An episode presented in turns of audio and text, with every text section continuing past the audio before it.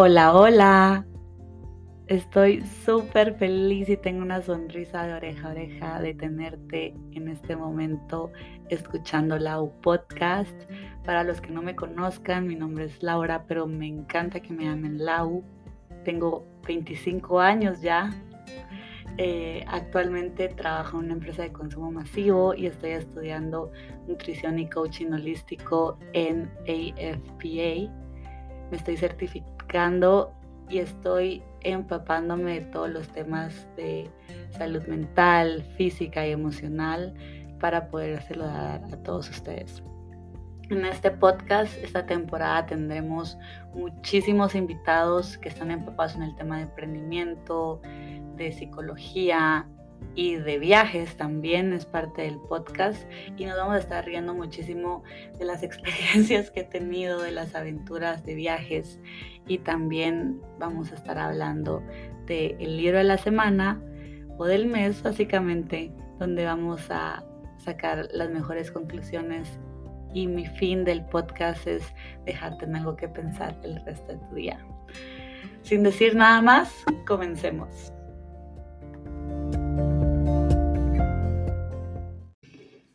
No saben lo feliz que voy. El primer episodio de la Podcast. A los que me siguen en redes sociales saben que a mí me puede fascinar todo ese tema de podcast que lo he estado eh, conversando con ustedes ya hace tiempo y no le había contado absolutamente a nadie. Quería que la gente que escuchara el podcast fueran los primeros en saber que estoy estudiando algo que me apasiona muchísimo, que es la nutrición holística y que la verdad es un motor para este nuevo capítulo de mi vida.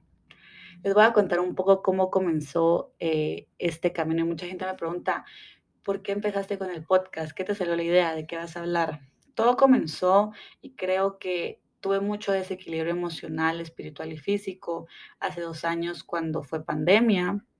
Un poquito, tal vez a la mitad de la pandemia, porque pasaron cosas que, wow, me cambiaron la vida me dieron un giro completo. Y comencé a retomar mucho el tema de bulimia y después anorexia o de binge eating, donde comía muchísimo. Entonces tenía un desequilibrio físico donde no le estaba dando a mi cuerpo y lo estaba castigando por cosas que estaban pasando pero también empecé a actuar de maneras que genuinamente no soy. O sea, me empecé a ver una persona muy tóxica. Perdí a dos de mis mejores amigos que quería con todo mi corazón porque era muy impulsiva, era celosa, era intencional eh, de mala forma, ¿verdad? Entonces, la verdad que hace un año que todo esto pasó, ya después de varios meses de estar tomando y la verdad que a mí tomar nunca he sido tan fan. Los que me conocen saben que por mi hígado graso y que fui gordita de chiquita, tomar dos shots ya me tiene un poco alegre, pero estaba teniendo una vida llena de excesos. Y en abril del año pasado, cuando me dio COVID y me quedé de puro accidente en los estados, atrapada y al final eso, esas dos semanas de cuarentena se volvieron cuatro meses porque me quedé con mi mamá. Tuve un momento de exploración y estuve expuesta a nuevas cosas. Y entre estas nuevas cosas un, fue un viaje a Los Ángeles, donde conocí a una persona que admiro muchísimo y que ella a mí me parece como mi go-to, es una de mis amigas de Los Ángeles, se llama Cristina. Y en una clase de bicicleta que me encantaba bici aquí en Voltio, entonces comencé a hacer en Soul Cycle, me contó, mira, o sea, tú deberías de empezar a escuchar podcast y todavía te sientes un poco tímida en comenzar a leer o te da algo de pereza, podrías comenzar escuchando podcast. Y me dio una lista de podcasts en inglés que me encantaron. Y la verdad que tal vez lo más difícil fue escuchar el primero, porque no estaba tan acostumbrada a escuchar algo que no fuera reggaetón en mis audífonos. Entonces todas las mañanas, de forma relativamente constante, eh, caminaba 20 minutos y escuchaba los podcasts. Y me encantaba porque después de Cristina no hice muchos amigos en los estados porque estaba siempre trabajando en la casa de mi mamá y vivíamos los suburbios y era difícil conocer gente. Entonces, cuando me sentía solita y mis amigas no me podían hablar por teléfono, empecé a escuchar podcasts y me sentía parte de la conversación, tenía cosas en que pensar, siempre habían consejos, inclusive en los podcasts donde tal vez no hay temas que tanto me interesaban, aprendí algo nuevo y me dejaban en cosas en que pensar. Entonces, ya cuando regresé a Guatemala, volví a caer un poco como en ese tema de excesos, pero ahora de forma un poco más consciente, ya estaba consciente de que las decisiones que estaba tomando no estaban bien. Y ahora últimamente que he viajado un poco más, me di cuenta de toda la gente que escucha podcast, desde los chavos con los que estuve saliendo hasta las nuevas personas que conocí en Los Ángeles, volví a ir, o las personas que veía en los aeropuertos y tenía una conversación pequeña. Era impresionante cómo es la cultura de podcast en países como México y Estados Unidos.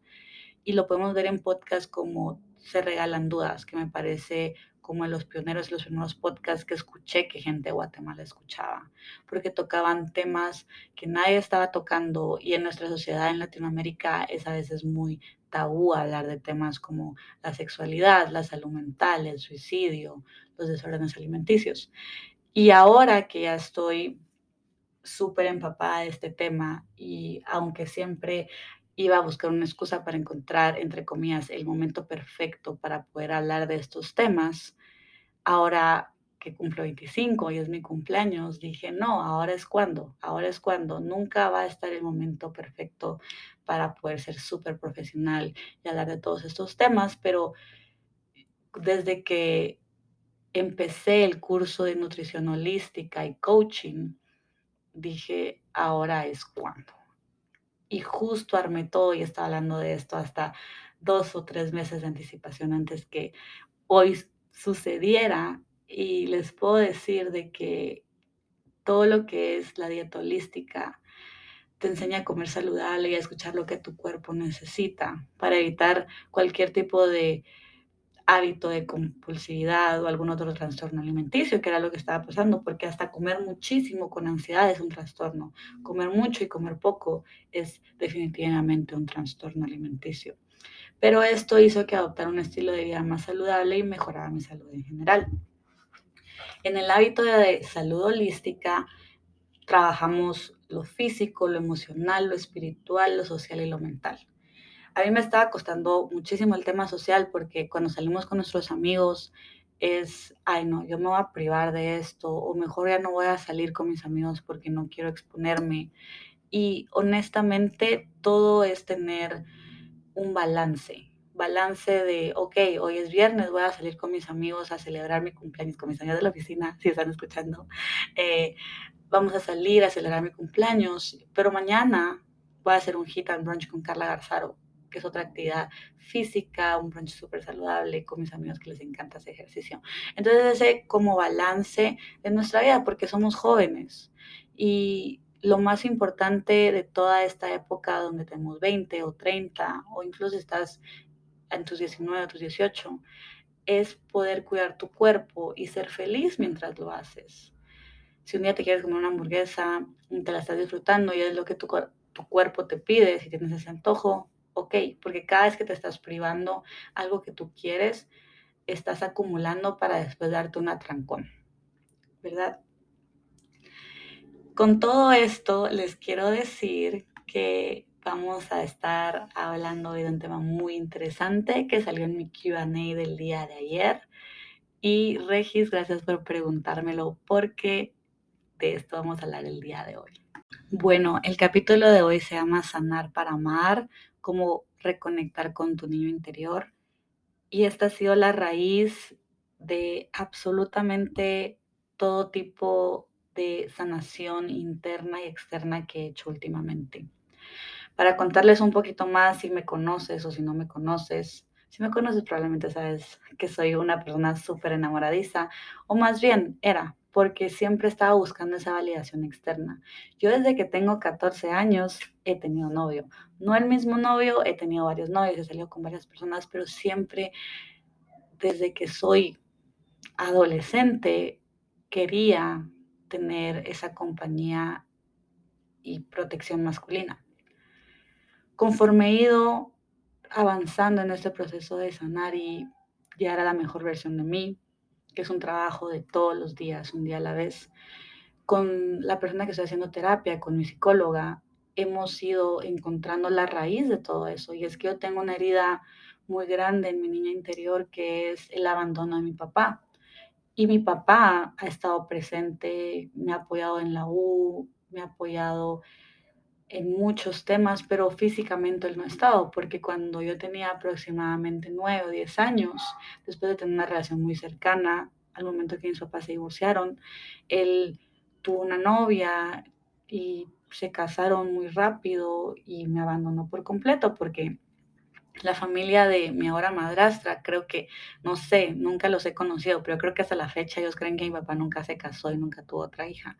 Entonces, en fotos familiares nunca fue incluida, fotos de Navidad, fotos de lo que sea, bueno, actividades familiares no estoy invitada y eso ha sido desde que tengo 9, 10 años. Entonces, esa herida de abandono a alguien que quería tanto y era tan importante para mí, pues me marcó a querer encontrar esa validación y de poder demostrarle a mi subconsciente que esta vez sí me van a escoger. Estaba cayendo en patrones muy tóxicos y cero saludables de querer estar con eh, hombres que no estaban preparados para una relación, que estaban emocionalmente no disponibles o incluso que tenían novia o que acaban de cortar cosas que definitivamente, o sea, son situaciones donde no vas a salir muy contenta o feliz y solo vas a estar dañando a terceros y dañándote a ti misma.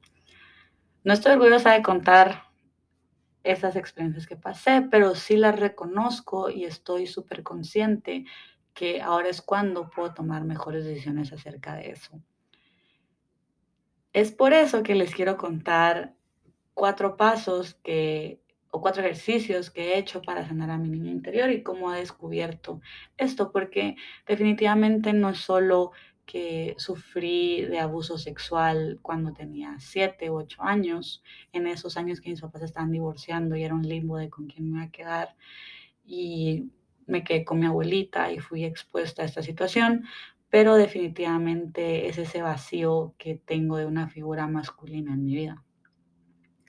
Lo primero que hice, mi primer paso para esta sanación y encontrar de raíz de dónde venían estas heridas, es que puse de fondo de pantalla en mi celular una foto de mi niña. Y le soy bien sincera, yo me sentía súper incómoda y hasta triste de ver fotos mías de niña. Primero, mi papá no sé qué hizo la mayoría de álbumes donde están mis fotos, pero las fotos que tiene mi abuelita, eh, mías de chiquita, yo no las podía ver, me daba mucho sentimiento y me sentía culpable y hasta un sentido de, de, rencor hacia mí por no haberme cuidado lo suficiente. Pero después de enfrentar ese miedo, enfrentar ese sentimiento incómodo y salirme de, de esa forma de protección a mí misma de no ver fotos de mi chiquita. No sé si a ustedes les pasa, pero a mí me pasaba. Dije, no, voy a ver estas fotos. Y una de las fotos que vi donde me di tanta ternura y creo que ahora que tengo hermanitos chiquitos, puedo esa inocencia y esas ganas de conocer, curiosidad y alegría con aún las cosas más pequeñas hay una foto mía y se la voy a poner en Instagram, que estoy literalmente con las manos en la cadera, unos lentes así súper chistosos, una calzoneta azul y yo en la playa. Me recuerdo a lo lejos de memorias donde estaba usando ese traje, que era mi traje favorito para nadar. A mí me encanta la playa yo estaba súper feliz de irme a la playa con mis papás y mi tía. Y la puse de fondo de pantalla, así que cada vez que abría mi celular lo veía, pero lo que me pareció más interesante y curioso fue que en momentos donde estaba súper ocupada en el trabajo o no quería hacer ejercicio o tenía ganas de hacer un beach eating o no tenía hambre, que yo tengo estas etapas de ups and downs, la veía ella y decía, no, o sea, voy a hacerlo por ella. Y hay una frase que me dijo mi psicóloga que me dijera a mí misma que es, no te preocupes. Yo sé que pasaste por mucho, pero ahora tú estás sana conmigo, yo te voy a proteger. Y esas palabras y afirmaciones, yo ahora creo muchísimo en las palabras que te dices a ti misma, tienen un poder increíble, porque las palabras tienen poder. Las palabras y las afirmaciones, ese diálogo interno que tienes contigo mismo todos los días, tiene un efecto gigante en tu día a día. Si yo me digo todos los días que soy inteligente, que soy capaz y que puedo hacerlo, yo me lo voy a empezar a creer. Ahí sí que fake it until you make it. Eso de la foto me ayudó muchísimo. El paso número dos que he hecho es, y aquí está mi fiel compañero, mi diario, es un diario, un journal, donde me empecé a escribir muchísimas preguntas, preguntas en donde tuve la oportunidad de conocerme mejor y la oportunidad de poder tener aún más conocimiento de qué es lo que me está pasando en mi cabeza. Y les voy a dejar un par de preguntas que me parecen interesantes. La primera es, ¿qué hice para ser amada durante mi infancia? ¿Amada o amado? Yo me pongo a pensar y a mí lo que me encantaba era dibujarle a todos para que me dieran validación o palabras de afirmación como a las si eres super pilas, super pilas dibujando. Yo creo que eso me motivó muchísimo hasta la fecha cuando estudié diseño gráfico. Otra es cómo fue mi niñez. A lo que estoy pensando y lo que escribí fue que mi niñez fue muy feliz, pero al mismo tiempo muy triste Nunca experimenté algún tipo de violencia intrafamiliar, pero veía mucho a mis papás peleándose y tenía una relación súper tóxica. Yo creo que si hubiera terminado con la última persona que tuvo una relación tóxica, hubiera parado una relación con mis papás. O sea, mi papá un día vino y le tiró la ropa de mi mamá al piso, a la calle, y fue un gran drama, y yo me recuerdo aún de eso llegué a mi mamá recogiendo su ropa y no estoy diciendo que mi papá sea el villano de la historia de mi vida, porque yo soy responsable de la historia de mi vida, pero como que me hace aún más consciente de cómo recuerdo mi niñez. Otra pregunta es, ¿quién me protegía?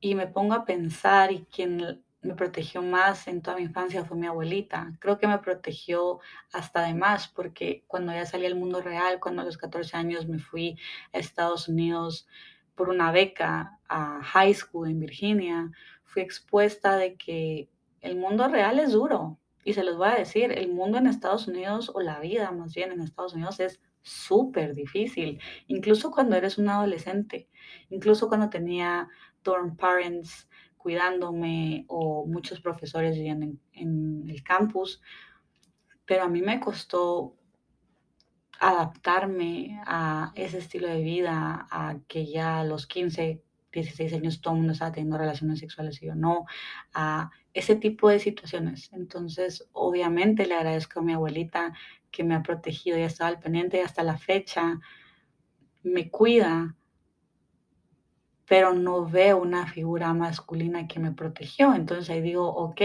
siempre estuve buscando esa protección. Hasta hace un año o seis meses yo la seguía buscando. Y cuando comencé todo este camino, dándome cuenta que yo soy la que me tengo que proteger a mí misma, misma, la que tiene que protegerse sus sentimientos, su corazón, sus intereses, soy yo, ha cambiado muchísimo la dinámica de mi vida. Y la última, las demás se las voy a dejar en, los show notes, cómo imaginaba mi futuro cuando fuese mayor. Les voy a ser súper sincera. Cuando yo tenía 10 años, yo me preguntarán, ¿cómo me iba a ver a los 25? Yo no pensé estar en esta situación. Del podcast, buenísimo, me hace feliz. Pero dije, yo voy a estar casada o comprometida y mi propio apartamento y viajar por todo el mundo la verdad que tengo un buen trabajo y estoy agradecida por eso, pero en cuanto al apartamento, incluso cuando estuve viviendo sola de los 18, tuve que tomar un paso para atrás porque en el año que comencé a vivir totalmente sola y yo me pagaba mi apartamento, me endeudé muchísimo. y era algo que ya no podía mantener, era un estilo de vida donde yo ya no podía seguir. Entonces tuve que ir poco a poco dando un paso para atrás en ese tema y a pesar que aún lo sigo haciendo, he estado siendo mucho más consciente porque hace un año yo estaba endeudadísima, endeudadísima, ustedes no tienen idea.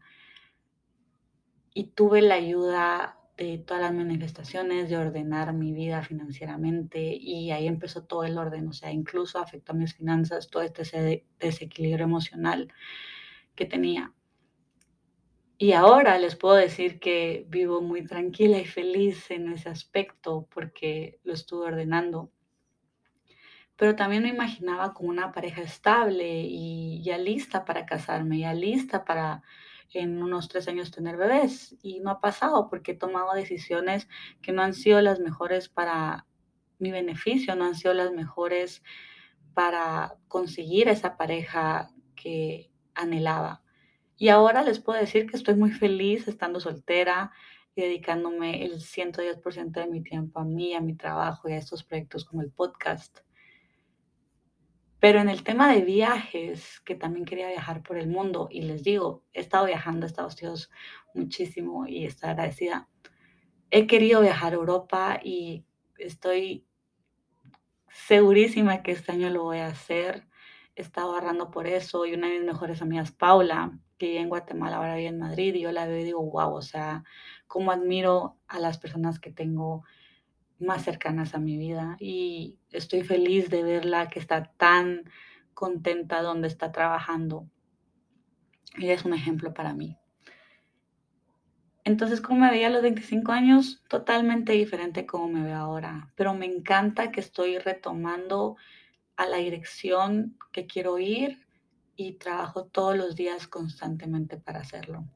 Alguien me pregunta, una vez me preguntaron si estaba arrepentida de las decisiones que he tomado.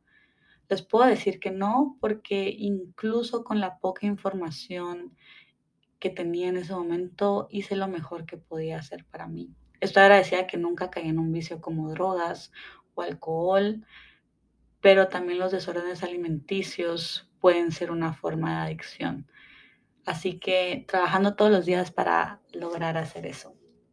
Y ahora el paso número tres es encuentra un modelo a seguir después de hacer todo el journaling, eh, ver mi foto de niña interior para motivarme, también he encontrado tres personas que me han motivado a ser la mejor versión de mí y a reconectar con ese niño interior, con esa creatividad esa curiosidad genuina.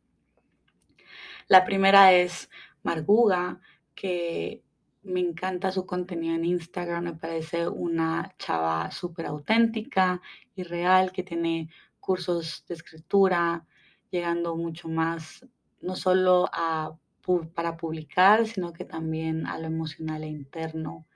Está Dani Schutz, que no sé, Dani, si estoy diciendo bien tu apellido, escuchas este podcast, pero me encanta que ella está súper metida en redes sociales, pero es vulnerable en su podcast y habla, habla un par de veces acerca de su divorcio y ves a una chava tan linda y digo, no, esta chava tiene la vida perfecta, pero nos damos cuenta que lo que vemos en redes sociales no siempre es verdad y la gente que es vulnerable y se atreve a desnudar su mente y sus emociones ante gente que no la conoce, para mí es de admirarlo.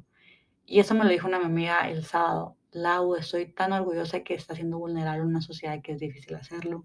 Y Guatemala para mí es un país precioso y espectacular, pero tiene razón, es un lugar donde es un poco difícil abrirse por el que dirán y ahora que estoy haciéndolo con ustedes, yo siento tanta paz, eso hasta para mí terapéutico hacerlo, y soy tan feliz de poder llegar a personas y dejarlas pensando en cómo aplicar estos métodos en sus vidas para mejorarla. Y número tres, Gabriel Bernstein que es una escritora famosísima de todo el tema de manifestación, de afirmaciones, y la conocí leyendo su libro Super Attractor. La lectura para mí ha sido una herramienta de mega, mega crecimiento. A mí me costaba mucho leer no siempre, siempre fui de leer ficción cuando era chiquita, pero el hábito lo había estado perdiendo porque estuve enfocada en otros temas, como les estaba contando. Nunca había encontrado ese tiempo para leer. Y ahora que ya retomé el hábito, como le dije a mi mamá, lo más difícil siempre es el primer capítulo del libro. Una vez ya estás enganchado, es difícil parar.